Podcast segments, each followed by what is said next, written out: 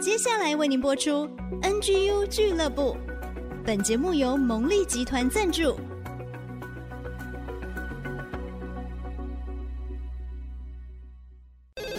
开拓职场的视野，体会家庭的影响，陪你一起找到唯一，成为自己的第一，迎向改变的瞬间。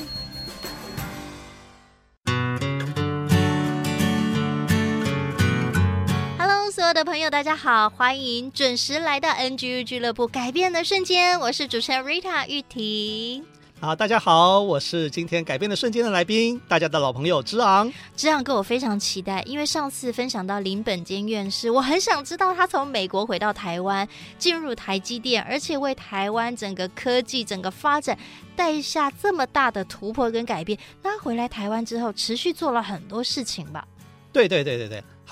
呃，先来谈一下这个听众有一些回馈哦，因为我们在这个、oh. 呃，无论是改变的瞬间，或者是 IC 之音的节目，我们分享一些半导体的事情，那的确就有一些影响，因为呢，我们很多听众朋友本身是非常专业的哦，所以我们讲到一些半导体的事情，他们一听就觉得耳熟能详，嗯，嗯，可是也有一些人本来不是做这一行的。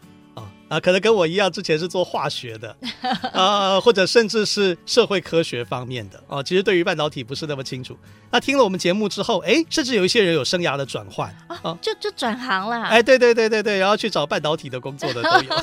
我们节目怎么有这么大的魔力跟魅力？啊，啊不过真的是在台湾的半导体产业确实很吸引人，因为有很多的突破跟创新。是是是，当然了，不是 NGU 一个节目的功劳了。这个当然有好好些不同的节目啊，那不同的一些人帮助彼此帮助是啊，那当然也是因为台湾的半导体产业非常需要人才，嗯啊，稍微分析一下为什么会这样子哦。台湾的这个 IC 产业有所谓的三本柱啊，嗯啊，就是说像联发科这样的公司 IC 设计啊，像台积电、联电啊这样的公司 IC 制造啊，或者是类似日月光这样的公司，这个做封装测试，这三大类啊，IC 设计。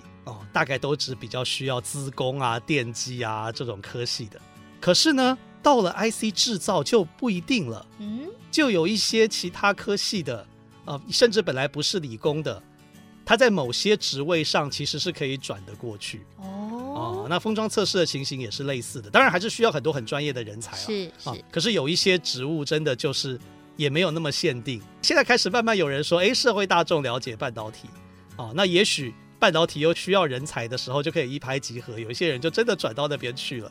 哦，所以我们也发现说，哎，讲一些半导体的故事，好像 真的带来一些台湾人才的这种、哦、流动跟影响、哦。太好了，你这样听得好兴奋哦！对，对，对，我还是会坚守我的岗位，好好做节目，好好唱歌给大家听。哎，是是是是是啊，对啊对啊，当然啦、啊，因为你这些人本来不了解半导体啊，那那呃，也许我们节目说，哎，就就要让他了解一点，可是你要吸引他来，这个好听的歌声是不能少的啦。Yeah. 好，我们今天继续来分享林本坚院士哦，他做了很多很多很突破性的事情哦，我们之前讲到过哦，他把这个半导体要生产要曝光使用的那个光的波长哦，利用水的折射，嗯，哦，把它缩短。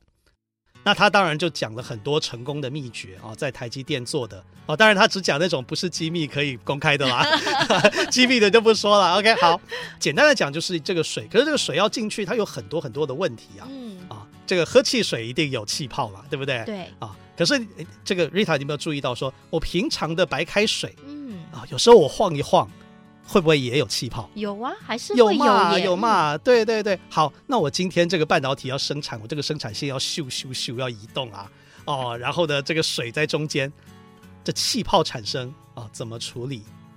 或者是水的流动，它可能不是那么均匀呐、啊。嗯、哦，那我光折射是不是也不是那么均匀，对不对？我想说这个湖面上，我稍微碰一下，它就叭叭叭叭，哦，就是整个波纹都产生出来了。哇，好难哦，怎么办？听到这些觉得好难哦。好，这都需要很多专利的布局。是啊、哦，所以我们上次有机会访问林本坚院士的时候，他就说专利的布局非常重要。好，那我们就问他一个关键啦，那台积电为什么会领先呢？嗯啊，为什么会领先呢？这有点机密喽，好想知道哦。OK OK，好好好，所以也许对半导体不熟的人不会知道啊。这个林本坚院士是这样说的：除了专利要布局之外，有一点很重要，就是台积电的规模真的已经比较大了。嗯，然后规模已经比较大之后，就有很多客户下单啊，要台积电帮他生产晶圆啊。所以呢，他讲了一个关键啊，我稍微用白话把它说一下，就是说，今天啊，一个新技术导入。我生产一百片啊，一百片晶圆啊，那个圆圆的，好像披萨一样啊，啊，好像有个烤箱烤一百片披萨。那如果这个烤箱有任何问题的话，我可能还不见得会发现，因为一百片不是很多嘛。对，但是如果一万片、一百万片，哇，那个数据就出来了。对，那个大数据就出来了。所以这个技术有任何的问题，三星不会先发现，因为三星的量没有台积电多。台积电的大量的生产，除了做专利布局之外，啊，会比别人更早发现问题。哇，越早发现问题，就可以越早面对，去解决，想办法嘛。然后就是技术领先，是。所以，所以那个。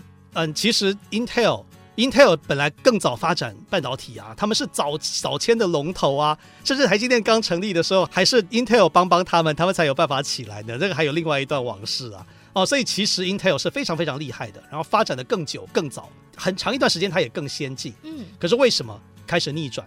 就是这个 Intel 有一段时间它的生产停滞嘛。那生产停滞是不是就跟呃三星的情形一样？就是说实际上它所生产的那个片数啊。没有台积电这么多，那没有累积足够的经验跟大数据的结果，就是那这个技术的谁领先谁落后，就慢慢开始有一些翻转了，而且会越来越明显。领先的可能会越领先，因为它持续前进。但是如果停滞下来，不进则退喽。是是是。那当然了，未来的竞争态势怎么样，我们还是不能现在马上下定论。我们就说啊，那这个某家公司一定不如某一家，我们也不能这么说啊。但是，只是林本坚院士纯粹就台积电的这个角色，就是说累积经验，然后呢，好好的做记录，好好的啊设法解决，并且把这些问题解决的这个原因都找到啊，然后把它传承下去，就会成为一个技术领先的一个优势哦。好，那你刚刚问说这个林本坚院士做了哪些重要的事情？这就是其中一个很重要的。嗯、所以在他的分享当中，我我寻找到几个脉络。第一个很踏实的把事情做好，第二个呢就是要做记录，不断的验证，不断的比较，不断的修正。然后第三个呢就是如果可以的话，承先启后，不断的突破。我再补充一个，就是规模很重要，做一万片我可能才能发现那个问题。那可是这个规模怎么来？也要有远见，要投资，嗯、又要带到这个 DigiTimes 做过的一些统计哦。台积电的这个资本支出哦，资本支出就是所谓说我要生产这个半导体，我的投资啦。简单的说，我的投资它是远远超过三星的。那虽然三星的整体公司比台积电大，可是三星在跟台积电做同样一个生意的部门，比台积电小很多，只有它的三分之一而已。嗯，所以它在这个投资上面没有办法扩大。你说三星要反超？就非常非常的困难。之所以能够生产那么多片，除了客户信任台积电很多来生产之外，那我有的我的资本的优势，以及我有那样的远见跟决心，愿意投入这些资本啊，那这几个条件都是不可或缺的。这也是林本坚院士讲到的这个台积电成功秘诀当中很重要的一点啊，就是在量上面啊已经成型了。那就好像这个简政富副校长也讲过嘛。这个高筑墙，广积粮啊！这、嗯、我城墙已经盖起来了，护城河挖好了，我的粮草准备好了，敌、哦、人敌人要来攻击就不容易了。好，果然是志扬哥讲起来好像一部那个历史小说，又科幻又历史，好好听哦。好，所以我们今天就讲了林本坚院士分享的小秘密啦，台积电为什么可以保持技术领先的原因之一、嗯、啊。那这个产量是很重要的，因为产量不只是多赚钱。对，产量是让我们多学习啊、嗯哦。那当然也不只是他讲的这一个，还包括像类似 DigiTimes 这样的媒体所做的产业分析，也从经济跟资本的角度告诉我们，这个台积电如何建立领先优势啊、哦。我想这些因素啊都是缺一不可的。太棒了！而且呢，在这边先跟大家卖个关子哦，志昂哥知道很多的这种小秘密、小秘诀，而且会公开不藏私，在节目当中跟大家分享。林本坚院士他还有私下跟你聊过，我觉得关于生命，关于不管是放在我们的产业各方面，有一个很特别的地方是跟我们每一个人有关的哦。我们期待下一次志昂哥的分享。今天再次谢谢志昂哥，好，谢谢维塔，谢谢各位朋友，谢谢大家，我们下次在改变的瞬间再见喽。拜拜，拜拜。